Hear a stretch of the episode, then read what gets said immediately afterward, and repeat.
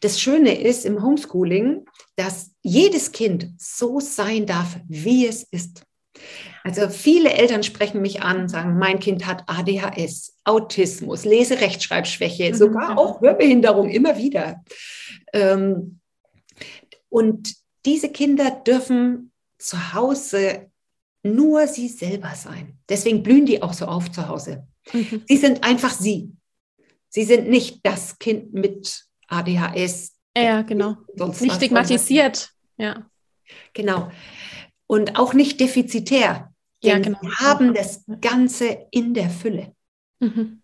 Schön. Ja. Sie haben vielleicht ganz andere ähm, Qualitäten. Also zum Beispiel jemand, der äh, hör- oder sehbehindert ist, hat vielleicht eine ganz starke Vorstellungskraft, also eine innere. Mhm. Weil er die Sinne ja gar nicht so, ist gar nicht so nach außen gerichtet. Ja. Und da können wir das dann wertschätzen an unseren Kindern. Mhm. Was andere, äh, was die Lehrer jetzt gar nicht wertschätzen würden, weil sie haben ja hier eine Norm und die gilt es ja. zu erfüllen und da ist man drüber oder drunter. Und da ist die Vorstellungskraft wahrscheinlich nicht drin.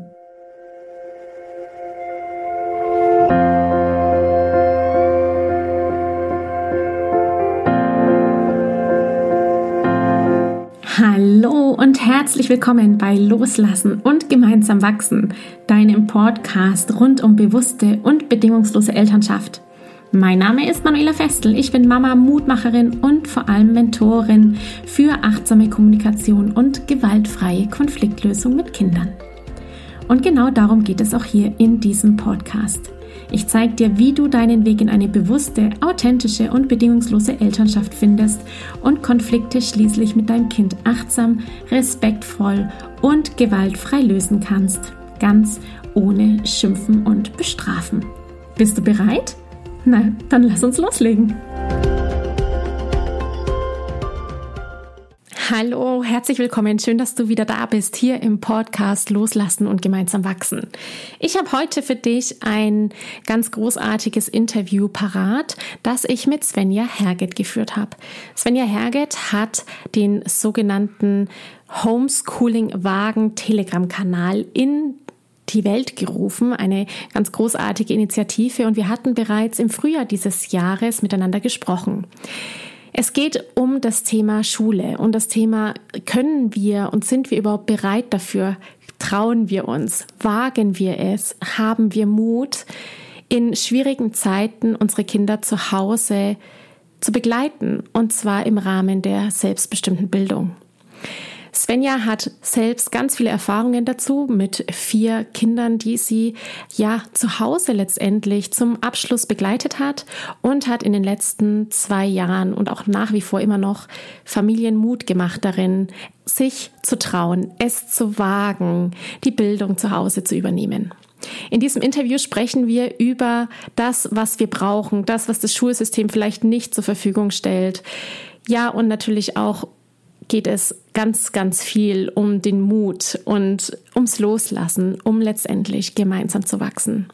Ich freue mich sehr, dass ich Svenja bei mir im Interview hatte und wünsche dir viel Spaß dabei, den Horizont zu öffnen auf der einen Seite und natürlich auch für alle möglichen kommenden Herausforderungen, die da vielleicht im Außen auf uns warten, ja, den Mut zu fassen, es vielleicht dann doch zu wagen.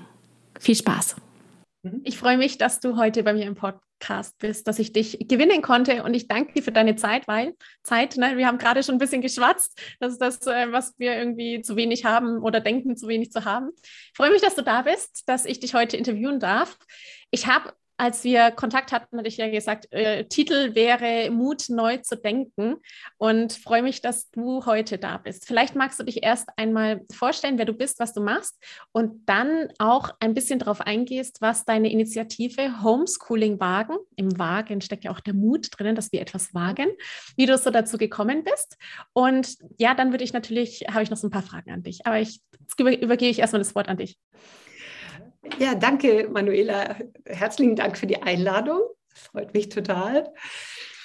Ähm, ja, wie ich dazu gekommen bin, eigentlich, muss ich sagen, ähm, habe ich gedacht, dass ich mich nach der, meiner Erziehungszeit als Adoptivmutter, also wir waren Adoptiveltern, Adoptiv- und Pflegeeltern, mein Mann und ich, von vier Kindern, ähm, dass ich mich da zurücklehne und ich habe immer den Satz gesagt, ab jetzt mache ich nur noch Dinge, die mir Spaß machen. da muss ich ja sagen, Mensch, warum hast du so lange gewartet, Dinge zu machen, die dir Spaß machen? Es war nicht immer freiwillig. Ja. ja, so eine Erziehungszeit ist ja auch ja, ähm, öfter anstrengend. Und ähm, ja, ich bin eigentlich Lehrerin und habe dann meinen Lehrerberuf nach einem Jahr, nach dieser langen Erziehungszeit, die ich zu Hause war mit meinen Kindern, habe ich noch ein Jahr an einer Schule unterrichtet. Es war eine Schule für geistig Behinderte, weil ich Sonderschullehrerin von Beruf bin, mhm. die aber um nicht quasi irgendwann zumachen zu müssen wegen zu wenig Schülern, weil viele Eltern ihre Kinder ja äh, jetzt äh, inkludieren wollen und eben nicht mehr in eine Sonderschule schicken wollen. Und da hat diese Schule einen Trick gemacht und hat gesagt, wir nehmen auch nicht behinderte Kinder auf. Mhm, okay. Wir bilden selbst eine inklusive Schule. Mhm. Und äh, da war ich dann ein Jahr, äh, 16 Grundschüler und acht Behinderte, geistig Behinderte. Mhm das war einfach so schwierig. Also ich habe ja, noch während meines Studiums äh, die Inklusion und Integration äh, aufs also vehementeste verteidigt. Und das war damals ja eigentlich Pionierarbeit. Ähm, mhm. Und jetzt, jetzt sehe ich, was daraus geworden ist und denke mir, nee, das kann es nicht sein. Das kann es nicht sein. Und ich habe dann den Schuldienst verlassen und habe dann, das war 2015, da habe ich dann angefangen, Migranten zu unterrichten. Mhm. Und es hat mir so Spaß gemacht. Ich habe jetzt auch aufgehört, weil äh, ich hätte die Maßnahmen alle mitmachen müssen und das wollte ja. ich nicht. Ja, und dann äh, habe ich gehört, wie Eltern ja im Jahr, im Frühjahr 2020 eben ähm, gelitten haben. Und zwar nicht nur, als die Kinder zu Hause waren, sondern eigentlich eher in dem Moment, wo sie sie wieder zurückschicken mussten in die Schule. Denn die Schule war total verändert. Ja. Mm, und Tests gab es damals ja noch gar nicht, aber Abstand und Hände waschen und also ganz furchtbar. Und da habe ich dann gedacht, ähm, dass diese Eltern möchte ich unterstützen, mhm. denn ähm, meine Pflege- und Adoptivkinder waren alle ziemlich schwer traumatisiert gewesen, also unsere, von meinem Mann und mir. Wir hatten die in höherem Alter adoptiert. Das jüngste war vier Jahre bei der Adoption, der älteste mhm. sieben Jahre. Und die haben sich in der Schule wahnsinnig schwer getan. Äh, also nicht alle, aber ja. die meisten. Äh, und da haben wir sehr viel zu Hause machen müssen. Mhm. Ein, eine Tochter ist dann sieben Jahre ganz zu Hause gewesen und wir haben sie dann zu Hause beschult. Es war eine Sondersituation. Mhm. Das kann man jetzt mit allgemeiner Situation nicht ja. vergleichen, aber wir wissen, wie es geht.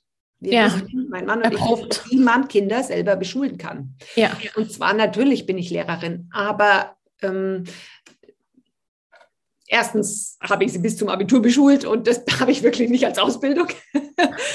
und zweitens äh, mussten wir bei vier Kindern ja auch überlegen, ähm, wie macht man das? Ja. Weil äh, die, äh, der Altersabstand war zehn Jahre. Das heißt, äh, Wahnsinn. das ist nicht wie eine Klasse. Und da, wie kann man Kindern möglichst schnell, also auch mit wenig Aufwand, das war schon immer mein Lebensziel, mit wenig Aufwand viel beibringen. Ja. Genau. Und ähm, da habe ich dann so ein Konzept, ja, nicht entwickelt, aber. ja, doch, für dich auf jeden Fall, ja. Es braucht ja richtig Planung und Struktur für so, einen, für so einen Alltag mit Kindern, den unterschiedlichen Bedürfnissen, die das sind und auch Lernherausforderungen. Ja. Genau. Und äh, dann eben auch jetzt mit den Eltern zusammen, eben in dieser mhm. Situation 2020, in dem Sommer, ja. Frühsommer, als die Kinder noch gar nicht so in die Schule gehen mussten, sondern auch manche zu Hause bleiben konnten, einfach zu unterstützen, wie kann man es machen? Wie kann man die Kernfächer, ich habe dann geteilt in Kernfächer und Nebenfächer, wie können wir die Kernfächer den Kindern beibringen und wie können sie die Nebenfächer im Alltag auf nette Weise einfach sozusagen mitnehmen? Ja, ich, ich mache gleich direkt weiter, weil letztendlich, was die Eltern auch immer wieder ja noch als Sorge in sich drin tragen, ist dieses, oh Gott, was ist, wenn die Schulen schließen und es gibt wieder Distanzunterricht. Und sie müssen dann quasi irgendwelche Aufgabenblätter dann ihren Kindern vermitteln und hatten aber gar nicht den Unterricht dazu und das, das Wissen, was der Lehrer dabei gebracht hat, aber irgendwie die fertige Übung. Und das ist ja letztendlich auch diesen Spagat, den die Eltern machen zwischen, oh Gott, ich habe jetzt da irgendwie ein Blatt und jetzt mein Kind weiß eigentlich nichts und wie soll ich das jetzt herleiten und ich habe das ja gar nicht gelernt, also auch Ängste und Sorgen, die damit einhergehen. Hast du auch diese Erfahrung bei den Eltern gemacht, dass die dann mit Distanzunterricht, der da war, eine, ja, letztendlich überfordert waren, das irgendwie alles zu stemmen in dieser Mittlerrolle zwischen Schule und Familie? Ja, natürlich. Also die Eltern wurden während des Lockdowns absolut missbraucht als Hilfskräfte, als Co-Lehrer. Ähm, sie mussten das alles machen. Und das Ganze noch neben der ganzen organisatorischen Arbeit. Ja. Also viele Eltern waren bis zu einer Stunde beschäftigt, nur E-Mails auszudrucken und Kontakt zum Lehrer zu halten und so weiter. Also diese organisatorischen Sachen kamen ja zur Vermittlung eines Stoffes, den ich gar nicht kenne, noch dazu. Mhm. Und dann muss man sagen, dass die ähm, Materialien von der Schule, die Arbeitsblätter und Schulbücher, die haben keinen Erklärteil. Eben, das ist richtig. Ja. Und je höher äh, die Kinder von der, vom Alter her sind oder von der Klassenstufe her, mhm. umso schwieriger wird das für die Eltern. Also das, das geht alles gar nicht. Und darum, ich biete ja jeden, ich biete jeden Freitag ein äh, Online-Treffen an, ein kostenloses für Eltern, auf dem ich das dann erkläre, wie man das machen kann und auch Bücher empfehle, empfehle ich auch auf meiner Website übrigens, mit denen man den Kindern den Stoff eben zumindest in den Kernfächern beibringen kann und die einen Erklärteil haben. Wir brauchen Bücher mit Erklärteil. Ja, unbedingt. Und den müssen wir dann einfach nur vorlesen. Ja. Und dann lernen wir es gleich noch mit. Das ist ja das Ja, Schöne. das ist, das ist tatsächlich eine der großen Chancen letztendlich auch, ne? dass wir dann das mitlernen können, wenn wir das den Kindern beibringen müssen. Geht ja gar nicht anders. Ja, und das Schöne ist, wenn wir selber was lernen, dann haben wir da auch eine gewisse Begeisterung. Ich sage immer, fangt mit dem Fach an, das euer Lieblingsfach ist oder das Lieblingsfach eures Kindes. Dann kommt ihr rein in dieses Homeschooling. Mhm. Ja. Und ähm, dann interessieren wir uns dafür und dann wollen wir das Buch lesen. Wir wollen wissen, wie es weitergeht. Und diese Begeisterung, die springt dann auf unser Kind über. Das ist voll schön, Svenja, weil genau das, was du letztendlich den Eltern beibringen möchtest, ist ja nicht die Rolle im Distanzunterricht zu vermitteln, sondern du willst ihnen wirklich Homeschooling beibringen. Also wie geht es, dass wir als Eltern wieder in unsere Eigenverantwortung für Bildung kommen letztendlich? Und das ist das Homeschooling. Homeschooling gibt es ja überall auf der Welt, außer in vier Ländern in Europa, Deutschland, Schweden, Spanien so halb, ne? Und ich glaube, Serbien ist auch noch so ein eins, wo es eher so kritisch ist ich, äh, in Klammern, ich bin mir nicht ganz sicher, auf jeden Fall Deutschland und Schweden. Und auf dem Rest der Welt ist irgendwie Homeschooling möglich. Und eben das, was du jetzt endlich mit deinem Kanal, auch dein Telegram-Kanal, das sind, ich weiß nicht, 15.000 äh, Eltern gerade drinnen und werden von dir inspiriert mit Ideen und Tipps, wie eben Lernen leicht funktionieren kann und wie letztendlich Homeschooling gestaltet werden kann. Das ist ähm, das, das Schöne, was du machst, weil du jetzt endlich zeigst, es kann eben leicht gehen. Ich muss mich nicht hinsetzen ähm, an den Tisch und dann stupide Aufgaben machen, sondern ich kann das auch über Kreativität oder übers Nebenfach dann quasi, kann ich zu dem hinkommen, wo ich eigentlich hin möchte. Genau. Also so viele sind es nicht, so zwischen 10.000 und 11.000. Oder so, okay. Kein Problem. ähm, heute ist der 175. Geburtstag von Thomas Alpha Edison. Ach, schau an. Das Lustige ist, dass mir Thomas Alpha Edison heute in den Sinn gekommen ist. Und ich habe gegoogelt mhm. und habe festgestellt, dass heute sein 175. Geburtstag ist. Und tatsächlich haben auch Zeitungen was dann geschrieben, auch geschrieben. Aber das Besondere ist bei Thomas Alpha Edison, dass er hörbehindert war. Mhm. Von Kind an. Und er war nur wenige Monate in der Schule und dann hat die Schule gesagt, er sei beeinträchtigt oder so und sie können ihn nicht mehr beschulen. Und ähm, die Mutter hat wohl als Lehrerin gearbeitet. Ich weiß nicht, ob sie eine Lehrerausbildung hatte. In jedem Fall hatte sie sieben Kinder. Also Thomas Alva Edison war der siebte. Vielleicht hatte sie später noch mehr, aber er war der siebte. Okay. Und sie hat ihn dann zu Hause beschult. Und das sagt so viel aus. Ja. Diese Geschichte. Denn diese Geschichte sagt einmal aus, dass ein Kind, das hörbehindert ist und das vielleicht in der damaligen Zeit auf jeden Fall als wahnsinnig defizitär gegolten hätte. Vielleicht ja. wäre auf, wenn es überhaupt eine geistig behinderten Schule gegeben hat, hätte, hat es wahrscheinlich nicht, da wäre er da in so eine Einrichtung gekommen oder sowas. Bestimmt. Ja. Oder also er, er hätte sein Potenzial in jedem Fall nicht so entwickeln können, wie er das hat. Und ähm, ja, das Schöne ist im Homeschooling, dass jedes Kind so sein darf, wie es ist. Also viele Eltern sprechen mich an und sagen, mein Kind hat ADHS, Autismus, Leserechtschreibschwäche, mhm. sogar auch Hörbehinderung immer wieder. Ähm, und diese Kinder dürfen zu Hause nur sie selber sein. Deswegen blühen die auch so auf zu Hause. Mhm. Sie sind einfach sie. Sie sind nicht das Kind mit ADHS. Ja, genau. Nicht stigmatisiert. Ja. Genau. Und auch nicht defizitär. Ja, genau. Sie haben das Ganze in der Fülle. Mhm. Schön. Sie, ja. sie, haben vielleicht ganz andere ähm, Qualitäten. Also zum Beispiel jemand, der äh, höher oder sehbehindert ist, hat vielleicht eine ganz starke Vorstellungskraft, also eine innere. Mhm. Weil er die Sinne ja gar nicht so, ist gar nicht so nach außen gerichtet. Ja. Und da können wir das dann wertschätzen an unseren Kindern. Mhm. Was andere, äh, was die Lehrer jetzt gar nicht wertschätzen würden, weil sie haben ja hier eine Norm und die gilt es ja. zu erfüllen und da ist man drüber oder drunter. Und da ist die Vorstellungskraft wahrscheinlich nicht drin. Nee, ganz bestimmt nicht. Svenja, trotzdem, wir sind ja in unserer Gesellschaft, in der wir sind und mit den Herausforderungen, die wir haben und ich habe gestern erst den Satz gehört, na, ich würde mir das nicht zutrauen. Ich könnte das nicht mein Kind bis zum Abitur führen. Wie soll das überhaupt möglich sein in meinem Alltag? Ich arbeiten, man hat äh, ja Brot muss man auch irgendwann kaufen und was zum Essen, es muss auch irgendwie reinkommen. Also was magst du den Eltern da raten oder was fehlt den Eltern, dass sie sich trauen, ihr Kind letztendlich zu Hause zu beschulen in einer vielleicht wie jetzt Ausnahmesituation. Gibt es ja ganz verschiedene Formen von Familienkonstrukten. Es gibt ja Eltern aktuell, die sagen, boah, ey, das mit der Schule, das ist wahnsinnig schwierig für mein Kind. Es geht meinem, meinem Kind geht es da nicht gut. Ich sehe Auffälligkeiten bei meinem Kind ich will es zu Hause haben. Es gibt ja auch die Möglichkeit, also Eltern, die sagen, ich will mein Kind zu Hause haben, weil ich Angst davor habe, dass es in der Schule sich ansteckt von irgendwelchen gefährlichen Dingen. Und es gibt auch Eltern, die sagen grundsätzlich, Homeschooling ist voll gut, weil freies Lernen für mein Kind das Beste ist. Es gibt ja so verschiedene Lager, sage ich mal, ohne das zu bewerten. Es ist halt einfach so, wie es ist. Ähm, was fehlt den Eltern, die sich vielleicht auch trauen würden, eine Entscheidung dafür zu treffen und zu sagen, ich hole mein Kind nach Hause? Oder was brauchen die? Brauchen die Netzwerk oder Mut? ja, du hast eigentlich ja schon gesagt, ganz am Anfang eben. Also der Mut ist auf jeden Fall, ähm, der steht am Anfang. Mhm. Deswegen habe ich die Initiative auch genannt, Homeschooling wagen für eine unbeschwerte Kindheit ab Schuljahr 2021, also mhm. jetzt in dieser Corona-Krise. Ja, wenn der Mut da ist, und das ist quasi das ja die Garantie, die ich den Eltern dann auch geben möchte.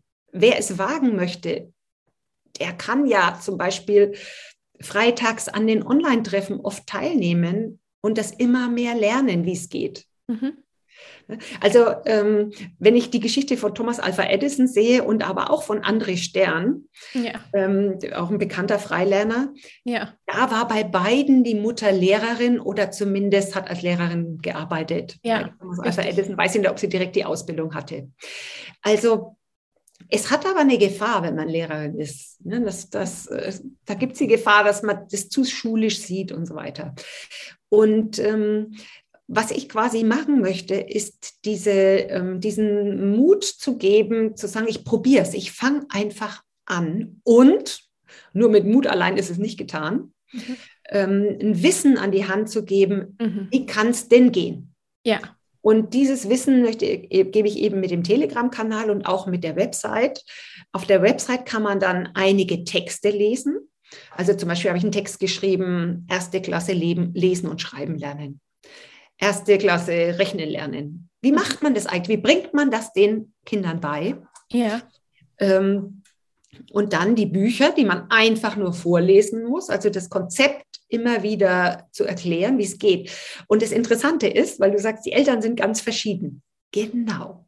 Und jetzt sind ja schon Eltern seit fast zwei Jahren dabei. Und die Eltern haben ganz verschiedene äh, Wege hinter sich. Also eine Mutter, die anfing, den Stundenplan mit ihrem Erstklässler durchzugehen, jeden Morgen. Oh 8 Uhr und dann wurde die erste, die zweite, die Nein, es macht nichts. Sie hat, sie hat sich angeschrieben, bis sie dann gemerkt ja. hat, na hoppla, das Weben können wir auch am Nachmittag machen.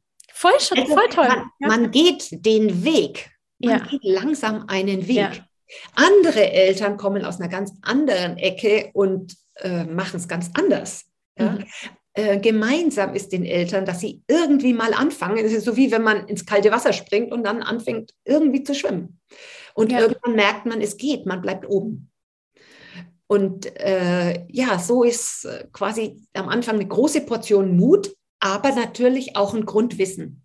Und ich ja. sage sag dann, ich gebe euch einen Werkzeugkoffer. Mhm. Und ihr könnt immer mal wieder kommen und fragen, wie geht denn das mit dem Werkzeug und mit dem Werkzeug, ähm, wenn er nicht zurechtkommt. Also man braucht schon ein gewisses Wissen. Und man muss ja sagen, dass die Eltern leider in diesen, in diesen Zeiten niemanden haben. Ja. Es gibt ja gar keine Beratungen oder sonst was. Also im Gegenteil, die Kinder werden mit Note 6 bestraft und so weiter. Also mhm. kriegen keine Materialien mehr. Dann sage ich, macht euch nichts draus, wenn er nichts mehr kriegt. Dann könnt ihr sagen, wunderbar, dann können wir nur, nur mit den Materialien von der Svenja mhm. arbeiten. Ja. Das sind Bücher, die wirklich auch jahrgangsmäßig vorgehen. Die kann man ja. dann einfach benutzen. Ähm, und das Schöne ist, ich kriege so, krieg sehr viele Rückmeldungen und die sind alle positiv. Die Kinder lieben es, mit diesen Materialien, die ich vorschlage, zu arbeiten. Dann ah gibt es viele Fotos von Sachen, die die Kinder machen in ihrer Freizeit, Freizeit ja, also so mhm. Backen, Hauswirtschaftslehre ne, ist ja tatsächlich. Ja. Weben, Handwerken ist Freizeit, obwohl in der Schule das alles ähm, ja, Unterricht ist. Ja, das, das ist, also mir lag es gerade auf der Zunge zu sagen, was, was für Feedback hast du von den Kindern bekommen? Geht es denen denn gut damit oder ist jetzt das Argument, ne, das Argument, das momentan ja auch ganz schwer wiegt, ist, Kinder brauchen die Sozialkontakte und deswegen müssen sie in die Schule. Ähm, das lag mir jetzt tatsächlich auf der Zunge, dich zu fragen, wie ist es denn an Feedback, was du bekommst? Aber es hört sich gut an, ja.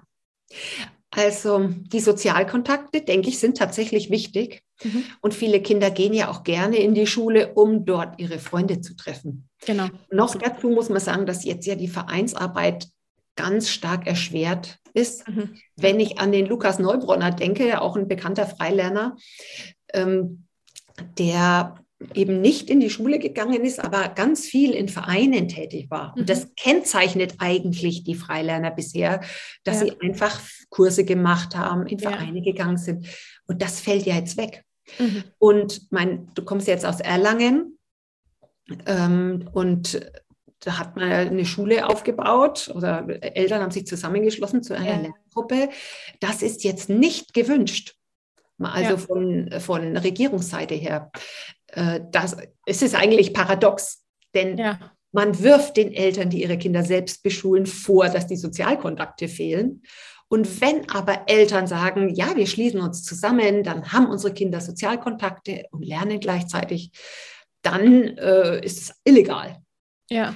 Und das haben wir ja in, äh, jetzt zumindest in einigen Bundesländern, eigentlich, ich kenne hauptsächlich bayerische Fälle, äh, dass Lerngruppen da massiv äh, angegangen werden. Die Zeitung schreibt ja gestürmt. Eine Lerngruppe wurde gestürmt. Mhm. Also ähm, das ist ganz tragisch. Denn tatsächlich, das, die Kinder lieben Lerngruppen. Ja, absolut. Und, und Lerngruppen müssen nicht unbedingt Lerngruppen sein. Lerngruppen können auch einfach Begegnungsorte sein. Ja. Das heißt, dass ich ähm, dass die Kinder zum Beispiel die Sachen zu Hause lernen mit den Eltern. Da reicht eine, eineinhalb Stunden am Tag. Das erkläre ich auch immer, wie das geht in so kompakt. Ja. Und dann in der Lerngruppe oder in der Begegnungsgruppe machen sie was anderes. Machen sie Projekte, ja. machen sie was genau. Schönes. Sie können auch nur Fußball spielen. Ja, ist auch Sport. Ja, Fußball spielen ist Sport. Also ich komme immer mehr zum Fußballspielen, obwohl ich gar nicht da, ich habe damit gar nicht so viel im Hut, aber je länger ich drüber nachdenke, umso mehr gesunde Aspekte finde ich beim Fußballspielen. Ja, ich finde, die Kinder sollten während der ganzen Corona-Zeit am besten nur Fußball spielen. Und dann hätten wir nach der Corona-Krise lauter gesunde Kinder. Ja, und physisch ja absolut. Ja, da hast du recht. Svenja, wo kann man dich denn finden? Also du hast eine Website, hast du schon gesagt, du hast einen Telegram-Kanal. Und äh, kann man dich auch kontaktieren, wenn man sagt, ich möchte irgendwie mal, ich, wo, wo finde ich dieses Online-Treffen? Finde ich das auf der Webseite, dass ich mich da mal irgendwie annähern kann an das Thema? Genau. Also die Initiative heißt immer Homeschooling Wagen. Okay. Mut zum Homeschooling, ja. ja Jemand genau. fragte mich mal, wo ist denn dein Homeschooling-Wägele? das ist kein Wägele. Das sind die Franken. ich fand es auch sympathisch. Total. Man kann, man, kann, sich ja auch vorstellen wie ein Wägelchen, in dem die ganzen Materialien ja, drin genau. und Vorschläge. Ja. Äh, aber es ist der Mut gemeint. Ähm, und bei Telegram heißt es ein öffentlich zugänglicher Kanal, der heißt einfach Homeschooling-Wagen. Und die Website heißt homeschooling-wagen.org. Ja, ähm, und im Telegram-Kanal gebe ich eigentlich alles bekannt. Super. Das werde ich natürlich alles mit dann in den Show Notes mit aufnehmen, dass man dann einfach draufklicken kann und findet dich und kann dich dann kontaktieren. Svenja, Super, ich freue mich sehr, dass das heute geklappt hat mit dem Gespräch und war sehr, sehr schön. Ich weiß, wir werden uns noch öfters unterhalten, weil äh, muss sein. Wir haben auch noch ein paar andere gemeinsame Themen. Wir haben auch noch ein paar andere gemeinsame Themen. Ja, das äh, genau. Wir haben noch ganz viele, vieles gemeinsam. Vielleicht klappt es sogar tatsächlich dann in echt, weil du bist ja aus Nürnberg. Das erwähne ich jetzt an der Stelle auch noch dazu. Wir könnten uns ja wirklich mal treffen. Ähm, an der Stelle jetzt erstmal vielen, vielen herzlichen Dank fürs Dabeisein und wir hören uns bald und wir sehen uns bald und danke, ja. ja. Ich danke dir auch fürs Interview. Es hat so viel Spaß gemacht. Super. Tschüss. Tschüss. Ich danke dir von ganzem Herzen, dass du dir heute Zeit genommen hast, diese Podcast-Folge anzuhören. Wenn du noch mehr Impulse, Ideen oder Inspirationen auf deinem ganz persönlichen Weg zur bewussten und bedingungslosen Elternschaft suchst, dann abonniere unbedingt meine Newsletter oder du folgst mir auf Instagram, Facebook oder Telegram. Möchtest du wissen, welche Kommunikationsstones sich in deinen Alltag eingeschlichen haben und mit welchen leichten Tricks du Konflikte mit deinem Kind vorbeugen kannst? Dann hol dir mein kostenfreies E-Book. Du findest es unter sprachzeichen.de-40-Sätze. Wenn auch du mal eine Frage stellen möchtest, dann komm am besten auf meine Warteliste von Gemeinsam wachsen, meinem zwölfwöchigen Mentoring-Programm von der Wut zu Respekt und liebevollen Eltern-Kind-Kommunikation. Das findest du unter sprachzeichen.de gemeinsam-wachsen-warteliste. Wenn dir die Folge gefallen hat, freue ich mich natürlich riesig über einen Kommentar und natürlich, wenn du die Folge bei deinen Freunden und Freundinnen teilst und meinen Podcast abonnierst. Jetzt wünsche ich dir aber alles Gute. Wir hören uns sicherlich bald. Viele liebe Grüße. Ciao, ciao.